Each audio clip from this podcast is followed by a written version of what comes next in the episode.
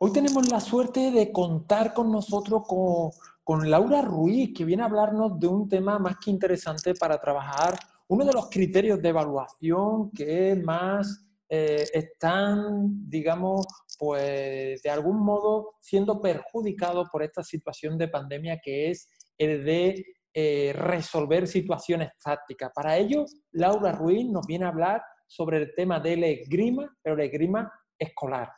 Educación Física, episodio número 184.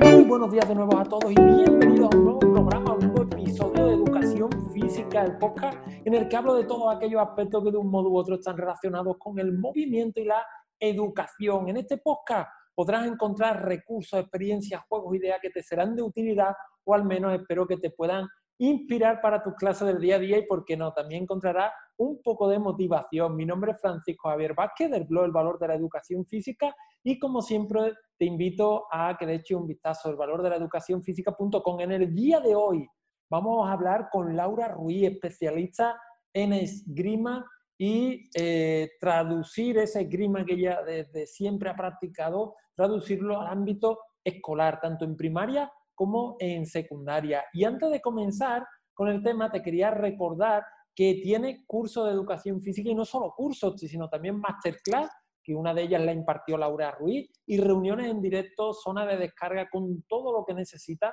pues, para llevar eh, tus clases de educación a, ese pasito más, ¿no? A, a subir ese escaloncito. donde El valor de la educación física.com. Esta semana tuvimos una masterclass, impartí una masterclass sobre orientación, que es un tema que me encanta, pero una orientación orientada al centro educativo. También se puede hacer dentro de, un ámbito natural, pero especializada en un centro educativo que es donde personalmente pues, más tiempo tenía que pasar dando este contenido y desarrollé diferentes estrategias, diferentes recursos muy interesantes, así que bueno, podéis echarle un vistazo, es un contenido totalmente Free COVID es un contenido totalmente que se puede hacer en estos tiempos y que te da no para una unidad didáctica, sino para varias. Así que ahí lo tenéis, esa masterclass de cómo iniciar una unidad didáctica integrada completa, de cómo eh, llevarla a cabo. Bueno, y ahora sí, pues dicho esto, puedes apuntarte a la comunidad en el valor de la educación física.com.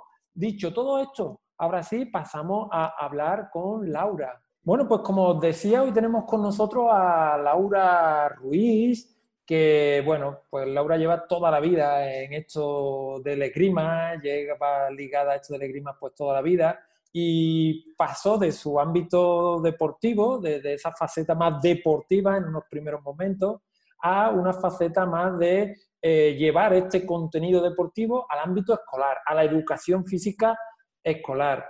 Laura, bueno, pues ha impartido esgrima en absolutamente todos los niveles de educativos, de escuelas deportivas, de primaria, de secundaria, universitarios, en fin, también dedica mucho de su tiempo al ámbito de la investigación en esto de la esgrima. y bueno, Laura, bienvenida al podcast del valor de la educación física. Bueno, bien hallado, Quisco. La verdad es que estar contigo y compartir contigo un rato siempre es muy agradable. Digo, a Quisco, si me dejas que te haga un... Lo conocí en un congreso en Valencia y la verdad que desde el primer momento me pareció una persona excepcional y desde luego el trabajo, de hecho estábamos hablando justo antes de esta presentación del trabajo que haces a través de este blog y la ayuda que aportas al profesorado, qué es lo que necesita el profesorado. Necesita respuestas, necesita materiales, necesita cosas útiles, eh, aplicables, aunque luego al final cada uno tiene su, forma ¿no? de, transformarla o llevarla al cole. Sí que es verdad que, es admirable y, desde luego de agradecer por, por, todos los profes, por los que estamos en la uni o los que estamos en primaria, secundaria, etcétera, etcétera. Bueno, no, esto lo cortaré del podcast, ¿vale? lo, vale, vale. bueno, Laura, broma aparte, eh, la verdad que fue un auténtico placer estar por allí con, vosotros en Valencia. Eh, y bueno, vamos a hablar del esgrima un poquito, ¿vale? Y, Y mira, una de las cosas que, tiene esta situación eh, que estamos viviendo, digamos, tan, especial, porque con el paso de los meses de, dar, de ir dando clases, ¿no? nos hemos adaptado de algún modo a estas condiciones nuevas de trabajo, provocadas evidentemente por, todo el tema de, la pandemia que estamos sufriendo. Pero te preguntaría, ¿tú crees que es tan perjudicial para la educación física todo esto como se pudo pensar en un primer momento? Bueno, primero hay que pensar que cualquier pandemia, y más una sociosanitaria como la que estamos viviendo, eh, cosas positivas tiene muy pocas. Cuando estamos hablando de salud, eh, bueno, eh, quizá podríamos decir que, nos ha dejado una situación un, tanto dolorosa y, complicada. Creo que en educación, como muchas otras cosas, no estábamos preparados, no, no estuvimos en su día y en su momento, y ahora creo que tampoco lo estamos para hacer este tipo de cambios, porque sí que es verdad que tenemos pantallas, mm, que tenemos posibilidad, otros tipos de posibilidades, ¿no? de hacer estas clases asíncronas, síncronas, etcétera, etcétera, pero no tenemos formación y learning. No es lo mismo enseñar eh, desde tu casa que enseñar en, un espacio, ¿no? Yo creo que eso nos ha afectado mucho. Pero dentro de todos esos efectos que, ya se verán dentro de unos años, si, si ha sido bueno o ha sido malo, Creo que el profesor de, educación física es el que mejor se adapta, con diferencia, a todos estos cambios y transformaciones. Y no creo que la educación física haya sido una de las grandes perjudicadas. Eh, es más, eh, en Valencia, eh, desde el, movimiento de, de Luis Sportivo, Mestres en Casa y otros eh, colectivos y asociaciones siguen insistiendo en que hay que salir a los patios, hay que hacer ejercicio, hay que compartir esos momentos. Sí que es verdad que ese ejercicio se tiene que adaptar, pero, pero bueno, eh, también los, entiendo que los directores tengan un poco de miedo, que la situación mm, pues haga que a lo mejor no, no, tengamos la facilidad que teníamos antes de salir al patio corriendo y empezar a trabajar. Pero, pero bueno, creo con todo esto que te digo que somos o, hemos sido de los menos perjudicados eh, en todo este proceso. A mí me da la impresión. ¿no? Y creo que, que, podemos sacar mucho aprendizaje de este proceso. Muchas cosas que nos han hecho cambiar formas de pensar, formas de trabajar, metodologías que teníamos olvidadas en un rincón, eh, las hemos tenido que sacar otra vez porque a lo mejor no eran tan buenas para el proceso de aprendizaje ¿no? constructivista, pero que sí que son muy buenas para la eficacia en este momento. Entonces yo creo que todos hemos hecho el esfuerzo y, creo que el esfuerzo está saliendo bien. Mm, me consta que el, nivel de contagios en las escuelas, mm, me puedo equivocar, creo que es un 1 con no sé qué, ¿no? 1 con 1 o 1 con 5. Por tanto, Em, eh, creo que lo estamos haciendo bien, creo que, no, no hay que tener miedo y creo que la educación física es una herramienta vital en estos momentos de pandemia. Hmm, totalmente. Y como bien decía, es verdad que en todas, todas las crisis pues hay de algún modo cosas que salen perjudicadas y también hay otras que, que, bueno, que salen beneficiadas y hay cosas que hemos tenido que rescatar y otras cosas que que no las hemos rescatado porque estaban ahí pero no se utilizaban mucho, ¿no? Sí, eh, en esta situación los deportes de equipo de, de, colaboración o posición en espacio común probablemente sean los más perjudicados, los que, los que antes eran de algún modo los, reyes, por decirlo, por decirlo así, los reyes de, los contenidos que se daban, en estos momentos ha dejado de, no se pueden casi utilizar, a no ser que estén, en un centro muy permisivo y te permitan hacer este tipo de prácticas. Mm. Sin embargo, otras prácticas corporales y, deportes sí que están siendo beneficiados y que no se les ha prestado tanta atención como pudiera hacer la percusión corporal, como pudiera hacer, en este caso que nos trae aquí en estos momentos, la esgrima. ¿Tienes tú. Laura, esta sensación de, estar ahí a pie de batalla con este con, el tema de la grima, de que se esté utilizando más en los colegios? ¿Te, piden más formaciones a este respecto? ¿Tienes algún dato sobre esta situación o alguna sensación. Sí, bueno, la, primera sensación es que efectivamente los deportes colectivos siempre han tenido una parte muy, muy grande de, la programación didáctica de un docente. Eh, ha tenido de per se, en muchas ocasiones le ha sumado al hecho de que la colectividad ya produce colaboración, ¿no? que no siempre ocurre, o que el equipo siempre hace cooperación. ¿no? Ha habido siempre una confusión en una serie de términos que nos ha llevado a pensar que el deporte colectivo era el único que podía trabajar la sociabilidad de nuestros alumnos. Y, en este momento, pues eh, no voy a decir que me ha alegrado, pero en el momento en que eh, se ha bloqueado, como dices, porque la situación, efectivamente, las distancias, eh, el contacto hace que no, no se puedan practicar estas modalidades, la gente empieza a mirar a los lados y empieza a pensar, ostras, ¿y qué tengo yo? ¿Qué puedo hacer? ¿no?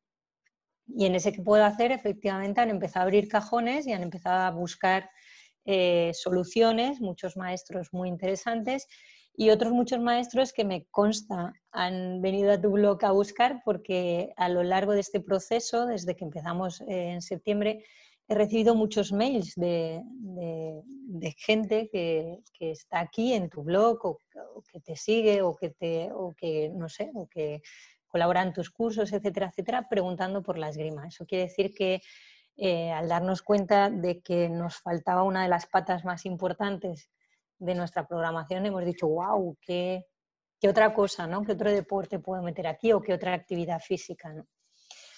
Sí que es verdad que, me, extraña en ocasiones que no haya empezado todo el mundo por el atletismo, ¿no? por los deportes individuales, que quizás sean los más fáciles de adaptar, porque hoy por hoy, desde luego, son los que tienen las normas COVID mm, metidas en el ADN, ¿no? Hmm. Pero ha habido gente que da un paso más allá, efectivamente, como dices, en expresión corporal, en otras eh, modalidades o en otras áreas, y nos han buscado y nos han buscado y actualmente efectivamente estamos en Valencia, hemos iniciado una investigación, llevamos siete centros educativos de primaria donde estamos haciendo esgrima COVID. ¿Qué quiere decir esgrima COVID? Pues quiere decir esgrima, pero tú ya sabes que un buen apellido vende un montón, porque nosotros ya, ya hace muchos años que hacemos eh, deporte con mascarilla, hacemos deporte con protección en los ojos, hacemos deporte a un metro y medio de distancia, es más, por, cuanto más te juntas en esgrima, menos posibilidades tienes de tocar y lo que es más, el contacto físico está prohibido, prohibido y sancionado. Con lo cual, eh, de repente en una situación tan extrema como esta nos hemos encontrado con el deporte ideal. Es más, el único contacto físico que tenemos es la mano que se da al final, al árbitro y a, y al compañero con el que has hecho la actividad, bueno, pues la hemos cambiado por el codo o por esta mano en el pecho que la Organización Mundial de la Salud dice que es mucho más interesante. A mí me da mucha risa. Cuando veo a mis niños con la espada tocándose el pecho, me recuerdan a Jaime I, ¿sabes? Pero, pero bueno, en todo esto, bueno, ahí está ese halo también de expresión corporal, ¿no? Que la esgrima tiene un encaje muy bueno, en, todas esas mini obras de teatro o, esos mimos o, lo que antes hacíamos de acrosport, que también es otra de las modalidades que, ha sido perjudicada en el sentido de que su propia esencia eh, es el contacto, ¿no? Es que no se podría hacer de otra manera. Entonces, nosotros en este sentido eh, hemos encontrado una vía abierta, hemos encontrado un grupo, un colectivo de profesorado muy interesado en, en un área eh, metropolitana de Valencia, que es eh, Paterna, pues, cerquita de aquí. Un colectivo muy activo y profesores muy interesados en mejorar, y entonces han cogido nuestra modalidad y, la verdad están súper contentos, o por lo menos eso nos transmiten, que, están saliendo las cosas muy bien y sobre todo que em, hay una cosa que, como tú dices, dices, no, esto hay datos, no hay datos. Eh, nosotros no hemos cambiado nada. No, lo voy a decir muy en alto, no me gustaría que esto, esto me gustaría que lo cortara. Realmente lo único que hemos puesto es un apellido a la esgrima, porque la esgrima ya era así antes de que llegara el COVID. Lo que pasa es que evidentemente la situación pues, pues nos da esta, esta fortaleza, ¿no? Lo que antes para nosotros era una amenaza, que son los deportes colectivos y, ese, y esa asociación. Yo más que colectividad y cooperación, creo que en la esgrima hay mucha socialización, a ver si me sale bien. Y aunque la gente no lo piense, los deportes de combate, si la otra persona no colabora y si el árbitro no está atento, es decir, si no hay una relación interpersonal entre tres, incluso más personas, es muy difícil de llevar a cabo. Y esto también es importante que se exprese, ¿no? que nosotros también trabajamos esos valores y también trabajamos eh, esas herramientas y, por supuesto, eh, tenemos muchos juegos que se basan en retos cooperativos. No sé, que, la gente no tiene que ver eh, eh, la esgrima como una forma de, práctica agresiva o, intolerante o que, se acerque sin miedo, porque además es una modalidad pro-COVID muy interesante, pero también tiene otras ventajas, ¿no? coeducativas y, de sociabilidad y, como te, te explico, de, colaboración, ¿no? Pues mira, Laura, yo ya que tú has dicho esto de la grima COVID, que creo que es súper interesante, ya hemos hecho una masterclass contigo hace algún tiempo, así que acabas de dar un poco este, eh, este eh, este apellido que tú dices que es muy importante y te lanzo el guante para que en febrero, porque antes es casi imposible, eh, para que en febrero podamos iniciar una formación de varias masterclass y te dé tiempo a terminar esta investigación que estáis haciendo en estos siete centros de primaria para que nos puedáis o nos puedas trasladar, digamos, un poco todo el proceso que habéis llevado a cabo, cómo lo habéis hecho, qué, qué dificultades habéis encontrado, cómo lo habéis solucionado, en fin, que es, digamos, una formación de dos, tres, cuatro semanitas donde nos, nos puedas profundizar e iluminar eh, para todas las personas que estén dentro de la comunidad, pues puedan eh, utilizar, porque como bien dices, bueno, la esgrima ya era pro-COVID, es decir, la, la, esgrima ya era free COVID, como se dice actualmente. Free COVID. Free COVID, ¿no? ya, ya era libre de COVID. ¿Que le habéis puesto el apellido? Pues me parece fantástico porque es una forma de llamar la atención. Y aquí el que no llama la atención, pues, pues no existe, básicamente. Eh, lo mismo pasa cuando hacemos una unidad didáctica. No es lo mismo decir, vamos a hacer orientación que vamos a, buscar el tesoro pirata. En función, pues, varía. es lo mismo, pero las cosas varían muchas veces por cómo las llamemos, por cómo las presentemos, ¿no? Y mm. bueno, así que bueno, te lanzo ese guante y si me lo aceptas lo hablamos luego y ya vamos concretando eh, algunas fechas para esta formación un poco más, más intensa. Acaba de decir... porque dentro de todos los juegos de la esgrima está el de lanzar el guante. Me imagino que sabréis que esta terminología es muy específica de la esgrima. Lo de lanzar el guante es retar, ¿no? Y, nosotros tenemos una, sesión completa que es de retos cooperativos que se llama Lanzar el guante, claro está, ¿no? Que es todos los retos que se pueden llevar a cabo con, esto. pues esa sesión nos no, la, explica. Nos la guarda. nos la guarda. Y me gustaría, en, cierta manera, eh, destacar que en muchas ocasiones, eh, en situaciones tan extremas como esta, o tan, e, tan, vamos a llamarla extraña, ¿no? tan extraña como esta, eh, también se abre mucho, se agudiza mucho el ingenio por parte de los profesores y yo hay muchas cosas que, que estoy aprendiendo de estos eh, siete participantes, porque claro, eh, realmente mi ámbito es la secundaria y la universidad y, y, bueno, y primaria estoy aprendiendo muchísimo de ellos y me parece muy curioso, ¿no? Y entonces el otro día eh, fue uno de estos profesores el que le dio el nombre a los retos cooperativos. Se llamaba sesión de retos cooperativos y fue él mismo el que nos dijo, oye, pues esto no es retar, pues le vamos a llamar. Me ha hecho gracia porque todo esto viene asociado a lo que estamos ahora trabajando. Sí, La mm. forma de presentar las cosas es, bastante importante, ¿no?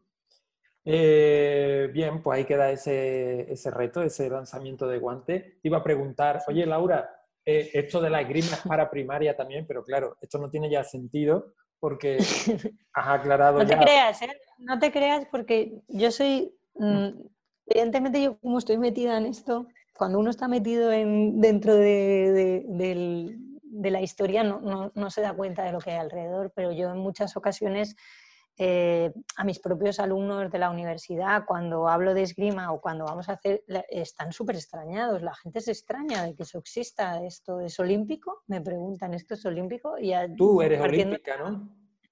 Sí. Ya, ya, aprovecho, ya aprovecho para meterlo.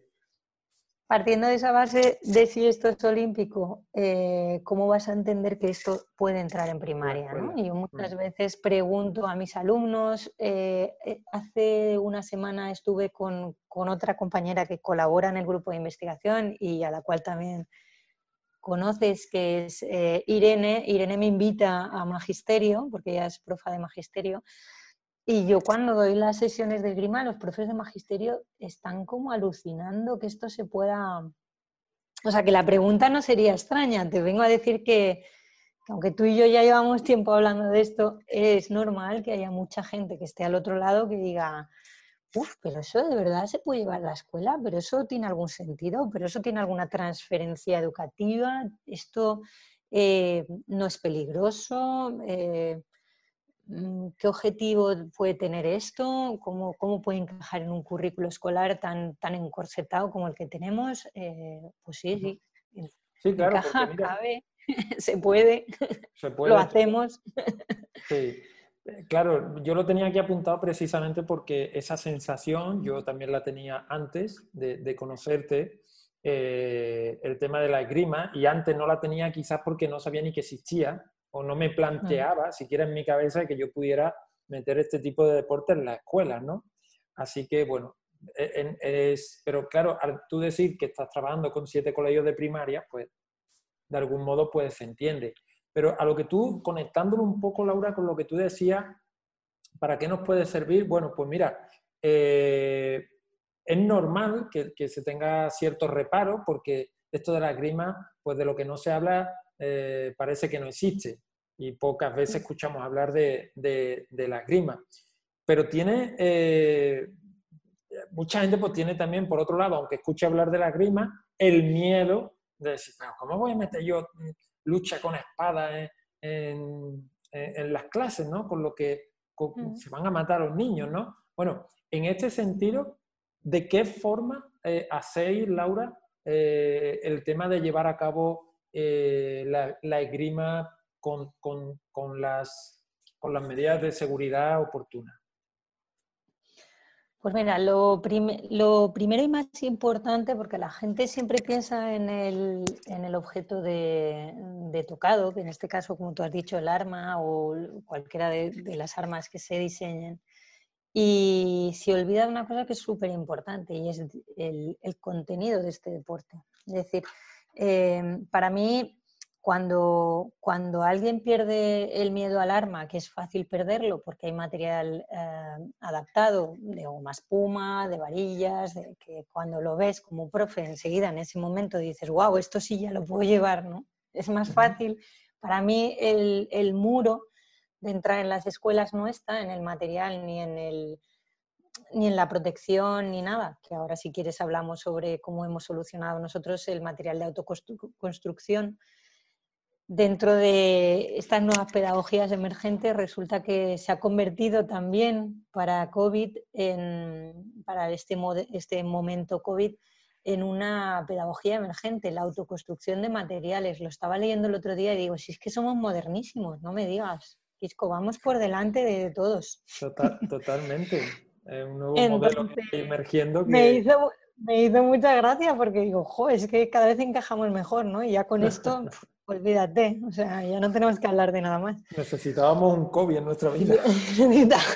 Necesitábamos un poco de encierro. aparte porque seguramente mucha gente no, queremos tampoco eh, eh, trivializar el tema porque la verdad que tiene sobre todo, pero bueno, un poco de broma tampoco viene Necesitábamos un poco que, se le diera la oportunidad, si lo, si lo, vamos a ver así, se le diera la oportunidad a otras, a otras eh, actividades que tienen mucho que aportar a la escuela. Yo creo que esta es un poco la idea. No, queremos tampoco alegrarnos de, eh, de, por qué ha ocurrido esto, sino que esto ha ocurrido y, y que, que, eso, que hemos llegado a, esto, a esta situación y y realmente muchos profes, como decíamos antes, eh, el primer momento es, wow, ¿cómo meto esto yo en, mi clase si yo no tengo careta, no tengo... O sea, una vez solucionado este problema, que ya lo solucionamos en el 2012, no te digo más, ahí está nuestro primer artículo, o sea que imagínate, llevamos años con la autoconstrucción de materiales.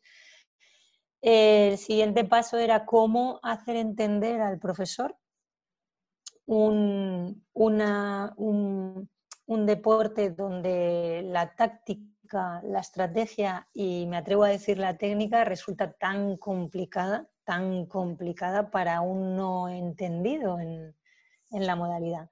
Y aquí es donde nosotros nos desgastamos más. En realidad, eh, yo creo que el, centrar la idea de transformar el deporte, el deporte de la esgrima, un deporte altamente estratégico y sobre todo em, muy hecho para el rendimiento, em, con, unas situaciones muy, de mucha competición, muy complejas, de, un entendimiento complejo, etcétera, etcétera. ¿Cómo, cómo bajamos eso aquí a la escuela? ¿no?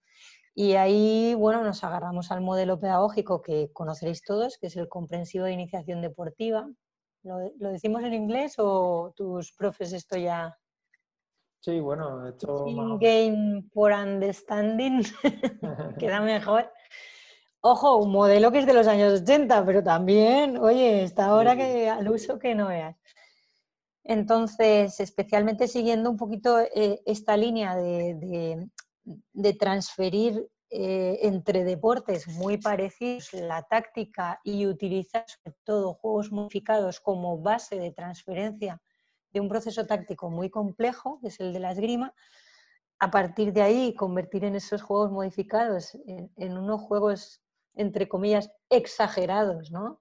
Es decir, ese modificado con las normas de la grima, exageramos esas normas y obligamos de alguna manera que nuestros chicos eh, vayan introduciéndose en la compleja situación táctica, ¿no? Como, como jugando y resulta que ya se está defendiendo, que ya sabe que esta zona es su zona óptima, que sabe que para ir para adelante tiene que tener claro las acciones que tiene que realizar, eh, la distancia que hay entre los dos deportistas y finalmente mm, para nosotros la evaluación de este proceso, que también va incluida en, esa, en ese modelo comprensivo, que sería la propia competición por equipos que, demuestra una vez más que la colectividad se puede meter en deportes individuales y más en, deportes de adversario, haciendo pequeños equipos eh, unos contra otros, eh, conseguimos que, también eh, no se pierdan algunos de esos valores que, que, de alguna forma los prejuicios nos hacen pensar que, que los deportes de combate no tenemos. ¿no? Entonces yo eh, en ese sentido creo que, la esgrima encaja muy bien, encaja muy bien, es muy atractiva, eh, es una modalidad muy fácil de llevar a la, práctica porque necesitas muy poco espacio. Bueno, ya sabéis que vamos para adelante, para atrás, con eso que te diga. Imagínate si te quedan sitios por los lados. y aparte de, del el encaje, la estructura, la organización de la sesión, este material, este modelo pedagógico, hay una cosa que es inherente a la esgrima y es que todo el mundo, todo el mundo, siempre ha querido hacer esgrima, no me digas. Es que yo esto se lo digo a la gente y me dice, ay, yo, yo toda la vida he querido hacer esgrima. Y digo, chica, no haberte dado cuenta antes. ¿No? Ay, pues yo, uy, pues yo una vez quise hacer esgrima y mm, cachis, y te pusiste a hacer fútbol. Mm, qué mal, ¿no? Entonces, eh, hay un niño dentro, en nuestro interior, que nos dice que queremos hacer esgrima, ¿sabes? Es que tenemos la... Mi generación con D'Artagnan no te digo nada. Hombre, claro, pero, es que además en cuanto a alguien le das una varilla, una, una regla, una un tubo de papel enrollado, ¿qué es lo que va a hacer? Hmm. Entonces, realmente eh, es algo que tenemos que aprovechar, porque igual que a nosotros nos gusta, a los niños, imagínate, tú les das un arma, evidentemente les das una protección y una normativa. O sea, la seguridad y las normas van siempre muy vinculadas a esos juegos modificados que vamos introduciendo y, ellos, vamos, los reyes de, del cole, ¿sabes? Totalmente. Creo incluso, que... Incluso, Laura, e, este eh, el tema este de la grima, un criterio que normalmente tiene mucho peso, criterio de evaluación que tiene mucho peso, como el de resolver situaciones eh, tácticas, que en estos momentos que siempre se ha tirado de él mm, o se ha, digamos, trabajado a través de la mayoría de veces, a través de deportes de colaboración oposición, eh, la esgrima es perfecto para poder trabajarlo y, y, demás, ¿no? Con lo cual, a nivel curricular, pues también lo tenemos eh, bueno, más que justificado, justificadísimo, junto a otros criterios de respeto de normas, de, bueno, de todo esto. Pero digo, a nivel específicamente más, eh, más deportivo, más motor, pues este criterio, el criterio número 3, pues viene como anillo al dedo, ¿no? Sí, nuestro deporte, el proceso ejecutivo, en la parte técnica, quizás sea muy compleja, pero eh, bueno, se puede prescindir un poco de ella a no ser que esa falta de técnica esté afectando al proceso táctico. Pero sí que es verdad que el modelo táctico para nosotros es muchísimo más interesante. Entonces, eh, la percepción y la toma de decisiones está más, es más inherente a la esgrima y aparece más en nuestros juegos y en nuestras tareas que quizá el, factor eh, eh, técnico. Y esto también favorece que muchos profes comprendan, a través de este modelo comprenden la base de la esgrima. El otro día le decía a un alumno, llevamos tres días con el mismo objetivo, un alumno de la universidad. Y le digo, sí, ¿cuál es? Y dice, tocar sin ser tocado. Y le digo, muy bien, ¿crees que deberíamos avanzar? Y dice, no, creo que aquí hay para profundizar muchísimo. Digo, pues perfecto, yo puedo estar toda la vida solamente con esta parte, que es tan sencillo este fundamento táctico, tocar sin ser tocado hasta que te pones con un arma y lo intentas. Entonces te das cuenta de que hace falta mucha, mucha eh, conocimiento, destreza, eh, actitudes persuasivas, ¿no? Fintas, engaños, cosas que dices, ostras, este niño lo lleva dentro, ¿eh? Yo he visto niños hacer cosas que después he visto en campeonatos del mundo, en deportistas de alto nivel, evidentemente a nivel escolar. Sí, está claro que, hay muchos conceptos tácticos y que normalmente, eh, normalmente quedan, pasan desapercibidos. Ocupación de espacios libres, pues todo el mundo de algún modo u otro lo trabaja, pero se trabaja, pero este que tú acabas de decir de tocar sin ser tocado, pues quizá no esté tan... Y en ¿Eh? estos momentos pues sea una buena opción, ¿no? Laura, Para ¿qué... pensar, Quisco. ¿Eh? Es como es el, jugar a pillar de toda la vida. Pero, pero el que tú pillas te puede pillar a ti. Entonces, ya mm, cuando lo pillas ya tienes que tener claro por dónde te vas a ir, por dónde vas a volver, cómo vas a quitar la mano, si le vas, ¿no? O le fintas para que... Pues toda esta parte maravillosa es lo que tú dices es la, adaptación a, una modalidad que parece complejísima y que luego es mucho más sencillo de lo que, de lo que nos han pintado o de la percepción que tenemos. ¿no? Hmm. Eh, Laura, así por ir terminando, eh, ¿qué secuencia? Es decir, tú imagínate que un compañero nos está escuchando y dice, guau, qué guay esto, mm, me está gustando, me está convenciendo, eh, aparte de recomendarle que le eche un vistazo a la masterclass que ya hizo Laura por aquí, y aparte de recomendar su libro, Iniciación a la Esgrima Escolar Secundaria, que, también está ahí, editado por la editorial INDE, aparte de esos dos recursos, imagínate que alguien nos esté escuchando, ¿qué le recomendarías? Eh, ¿Qué secuencia de forma breve le recomendarías para poder poner en práctica un poco esto de la esgrima? Bueno, breve, breve es, es tan sencillo como lo que te acabo de decir.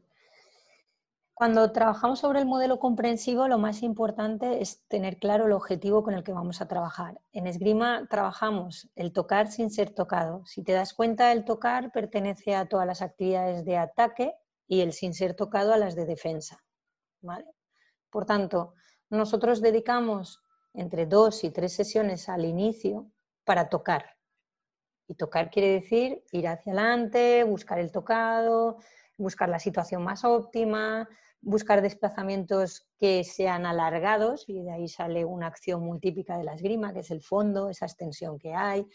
Todo este proceso es importante que no venga eh, supeditado a una defensa, porque si la otra persona se defiende, esto el que sepa de judo lo entenderá, que los deportes de combate es un aprendizaje dúo-duelo. Es decir, primero soy uke tori, es decir, dejo hacer para que el otro aprenda y cuando ya sabemos, podemos hacer eh, juntos o podemos eh, enfrentarnos. ¿no? Entonces, esto es muy importante porque todas las tareas que vais a llevar a cabo durante esta primera temporada, este primer momento, este primer periodo de vuestra unidad didáctica, tienen que ir dirigidas a potenciar el ataque en vuestros alumnos. ¿no? Entonces, a partir de ahí, evidentemente, estructura de la sesión típica formal escolar, que tenemos eh, calentamiento, parte principal y vuelta a la calma. En esa parte principal, que tendríamos como máximo, para ser muy eficaces, muy eficaces, cuatro o cinco tareas. Pues estas cuatro o cinco tareas tienen que ir destinadas sobre todo a fortalecer o a, o de alguna forma a premiar aquellas acciones en donde eh, la iniciativa del alumno sea el ataque. Tenemos mil juegos, tires y leones, el pañuelo, un tres inglés, todas, todas estas eh, tareas escolares normales y corrientes en las cuales eh, el, digamos que el premiado, no quiero decir la palabra premiado, pero el, que inicia la acción de ataque es, la, es el alumno que normalmente consigue el objetivo de la, tarea. Entonces, eh, sí que es importante que en todo este proceso de aprendizaje, vuelvo a repetir, no eh, coaccionemos eh, ese ataque, es decir, no metamos la defensa hasta que el alumno no nos pida o nos, o nos tengamos la necesidad en el aula de introducir la parte de defensa, que sería más o menos en la tercera o cuarta sesión. Cuando los chicos ya se mueven, se desplazan con fluidez, eh, gracias a esto, a este tipo de tareas en las que tienen que ir a alcanzar un objeto, regresar, tareas de velocidad, cambios de ritmo, consecución o, alcance de precisión con algún desplazamiento. ¿Eh? y cuando ya tengan la soltura y, la, y, el arrojo, porque no todo el mundo tiene la, la, capacidad cuando haces grima de empezar atacando, ¿no? porque hay, hay, niños más defensivos, hay niños contraofensivos y niños ofensivos. Entonces, sí que es verdad que al final de todo el proceso, si eres contraofensivo, evidentemente eh, terminarás siéndolo, pero hay que promocionar o, o provocar en nuestros alumnos que sean los que tengan la iniciativa. En esgrima hay una cosa que también es muy excepcional y es que el primero que toca gana. Este primero que toca tiene que tener la iniciativa, en este caso el ataque, y si no lo es, es el último que se defendió. Entonces, en, esta, en este concepto metemos la defensa. De cuando nuestros alumnos ya han adquirido ciertas habilidades en el proceso de ataque, es un muy buen momento para enseñarles a defenderse. Cosa maravillosa que cuando les enseñas a defenderse no aparece el típico class class de las películas, este que veis todos, ¿no? Tita, tita, class, class, class, sino que aparece el movimiento y entonces tiene sentido la esgrima. Porque si los dos niños... Aparece el movimiento antero-posterior, eh, adelante atrás. Es que tú lo has hecho, lo, explico con palabras, Laura, para, porque mm, yo te estoy viendo ahora mismo pero la gente no te va a ver, ¿vale? vale, antero posterior, vale. Entonces, eh, sí que es verdad que se, se rehuye de ese golpe continuo al, arma del contrario, estar estático, sea, ya hay cierta fluidez. La gente sabe que el objetivo es tocar, le importa menos defenderse, le da menos sentido y la fluidez del juego eh, llega en ese momento, el momento clave en el que, profe, es que cada vez que voy me detiene, se defiende, vale, pues vamos a meter la finta, ¿no? Es un muy buen momento para ir solucionando este problema. Y sobre esas soluciones vamos generando eh, nuestras tareas, nuestros juegos y sobre todo, y por encima de todo, el proceso táctico, que como te digo, eh, de entrada en nuestro deporte es muy complejo, pero con estos sistemas basados en la necesidad, pues es mucho más fluido, ¿no? Es más interesante. También es muy interesante esto que estabas diciendo, que, que, has venido repitiendo a lo largo de esta secuencia, Laura, de, porque muchas veces hacemos una unidad didáctica y la sesión 1 esto, la 2 esto, la 3 esto, la 4 esto y la quinta termino. Sino, a ver, ¿cuándo me pide, sí, estar atento, cuándo me pide el alumnado, más allá de lo que yo tengo aquí en, estos, en estas 5 o 6 sesiones, ¿qué me pide el alumnado? ¿Cuándo tengo que avanzar? ¿no? Y para esto, pues estar atento más a lo que ocurre en clase que a lo que tengo planificado es una cosa importante, ¿no? Y, tú, lo, tú lo has ido diciendo muy bien, ¿no? Y además has, dado un concepto que es la táctica basada en la necesidad. Si el alumnado no me lo pide, pues ¿para qué se lo, voy a entregar? Estoy en eso en muchas ocasiones eh, cuesta mucho cuando yo he visto profesores pero no de primaria, estoy hablando de maestros de esgrima en salas de armas, donde a sus alumnos, eh, cuando llegan en el primer año, les enseñan a hacer 1.200 cosas.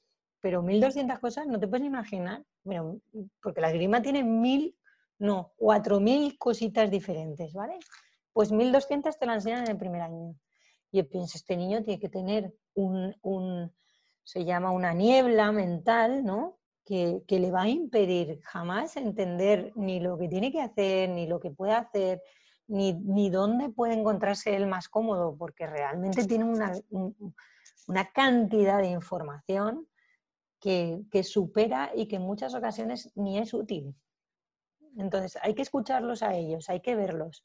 Habrá niños que te dejen el ataque corto porque realmente lo que, donde se encuentran eh, su acción y su potencia es en las acciones de contraataque. Es decir, te dejará corto para que cuando tú ataques, él termine, ¿no? Habrá niños que hagan los ataques muy largos porque son muy rápidos y porque les gusta y porque tienen muy buena coordinación. Habrá gente que le guste más la defensa. Entonces, eh, en todo ese proceso eh, no puedes enseñar montones de cosas inútiles porque la gente no va a saber cuándo las tiene que aplicar. ¿sí? Hay que construir sobre, sobre una frase sencilla de armas, ¿no? Es ataque, defensa, ataque, defensa, sí, es como si fuera un, un trenecito, ¿no? Primero está el vagón 1, el 2, el 3, el 4. Y en este sentido, eh, yo he visto, no solamente en nuestro deporte, sino en muchos deportes, enseñar una cantidad de procesos tácticos que yo digo, el chiquillo que esté ahí sentado estará alucinando. Sí, en, mi caso era el voleibol y en alevine o en infantiles ya aprendimos el sistema de juego 5-1 y ese hasta, hasta, hasta que me jubilé con, con casi 40, ¿no? Entonces... ¡Qué barbaridad! El mismo sistema táctico toda, toda, toda la vida. El mismo. Entonces, claro, por, por decirlo Este que nos ha llevado a ser 26 veces campeones del mundo, sí, sí. el mismo. no, pero está claro. Vamos a repetirlo, vamos a repetirlo que parece que. Mismo sistema táctico, mismo calentamiento, mismo. En fin. Y todo esto, pues bueno, están muy motivados, muy motivados, muy motivados, muy motivados.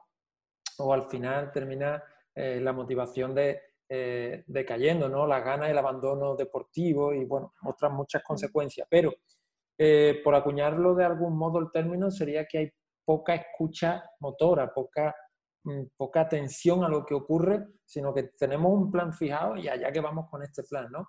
Por eso, bueno, simplemente quería resaltar ese concepto que tú decías de necesidad antes de darle, de dar otro pasito, ¿no? Bueno, Laura, eh, no sé si quieres añadir alguna cosita más. Yo creo que nos has dado una visión bastante interesante de, la esgrima. creo que ponemos encima de la mesa pues un recurso más que interesante para que otros profes pues les llegue un poco estas, esta idea y puedan profundizar ya por su cuenta o bien por donde ellos estimen oportuno, pero bueno, que, que hay un, un, recurso también como es la esgrima, poco conocido, poco trabajado y bueno, eh, poco trabajado en ciertos, en general, ¿no? Porque casos excepcionales como, mm. como el de Laura, pues lo tiene no trabajado, lo tiene trilladísimo a nivel escolar, por lo tanto es poco trabajado. no, pero volvemos a lo mismo. Yo cada día que entro en un centro escolar o que nos llaman o que cuentan con nosotros o que hacemos cursos de formación, me doy cuenta de que yo vivo en una realidad virtual. O sea, que lo que yo vivo y lo que yo percibo, la gente no lo percibe. O sea, que estoy totalmente, de acuerdo en que el desconocimiento es absoluto. Eso no quita que sea un buen momento para recordaros que este es el único deporte de origen español que existe en los Juegos Olímpicos. El primer tratado de esgrima impreso en el mundo se escribió en Palma de Mallorca, que tenemos mucho los españoles en relación con esta, con esta modalidad, pero eso, eso vaya por delante, que hace muchos siglos de aquello, ¿no? O hace muchos años de eso, eh, no impide que, mm, efectivamente eh, el decaimiento de este deporte eh, para mí no está en, esto del origen, sino quizá en su, la relación que ha tenido especialmente con el mundo militar, con el mundo de la nobleza y con, aspectos o, estereotipos que hoy por hoy no los tiene para nada. de hecho, está muy alejado de esos estereotipos, pero que de alguna forma han quedado en, el, en, la memoria histórica de la gente, eh, que esto pues, es muy caro, esto es que solo lo hace la gente que tiene dinero, esto solo es los militares para ir a la guerra. Y, bueno, yo creo que eso es también otra de las cosas que tenemos que ir rompiendo, esa barrera, ese muro que tenemos también en, el prejuicio de, histórico popular, ¿no? En, la cabeza de las personas. ¿no? Sí, totalmente. Pero bueno, por eso cuando tú has dibujado de la grima de otro modo, que si resolución de retos tácticos, que si conceptos eh, eh, tácticos, que si es fácil porque el material se puede conseguir o autoconstruirse de un modo muy sencillo y es bastante mm. eh, asequible económicamente, muy asequible económicamente. Entonces, es mm. importante que esta imagen que tú has venido dibujando a lo largo del podcast, pues por eso creo que, que es importante, ¿no? el hecho del respeto, de la sociabilidad que tiene eh, esta mm. práctica y bueno, y que nos puede ser un recurso súper útil, súper interesante para eh, desarrollar a nivel curricular ciertos aspectos como hemos venido a ver o esta competencia que tú decías, primamos el ataque, el sentido de la competencia de la iniciativa, en fin, muchas cosas ¿no? a nivel curricular que, que está perfectamente justificado y, y bueno, que creo que has ido derribando esos estereotipos uno por uno, ¿no? Así que no sé si quiere añadir, Laura, algo más.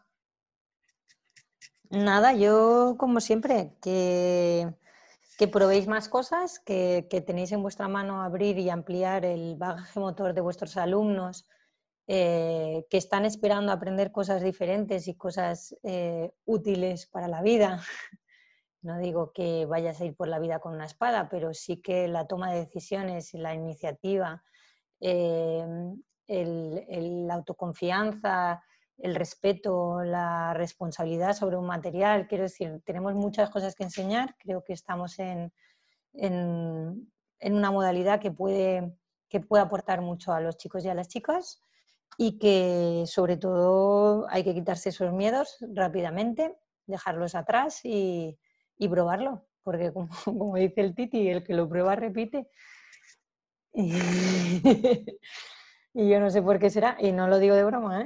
Eh, estamos en muchos coles eh, en los que hemos hecho investigaciones muy sencillitas o aplicaciones a lo mejor de, de una unidad didáctica cortita o de alguna sesión muy corta que han acabado teniendo la esgrima como extraescolar o lo que es mejor, que a mí las extracurriculares ya me van bien, pero lo que me interesa es que se convierta en un contenido curricular.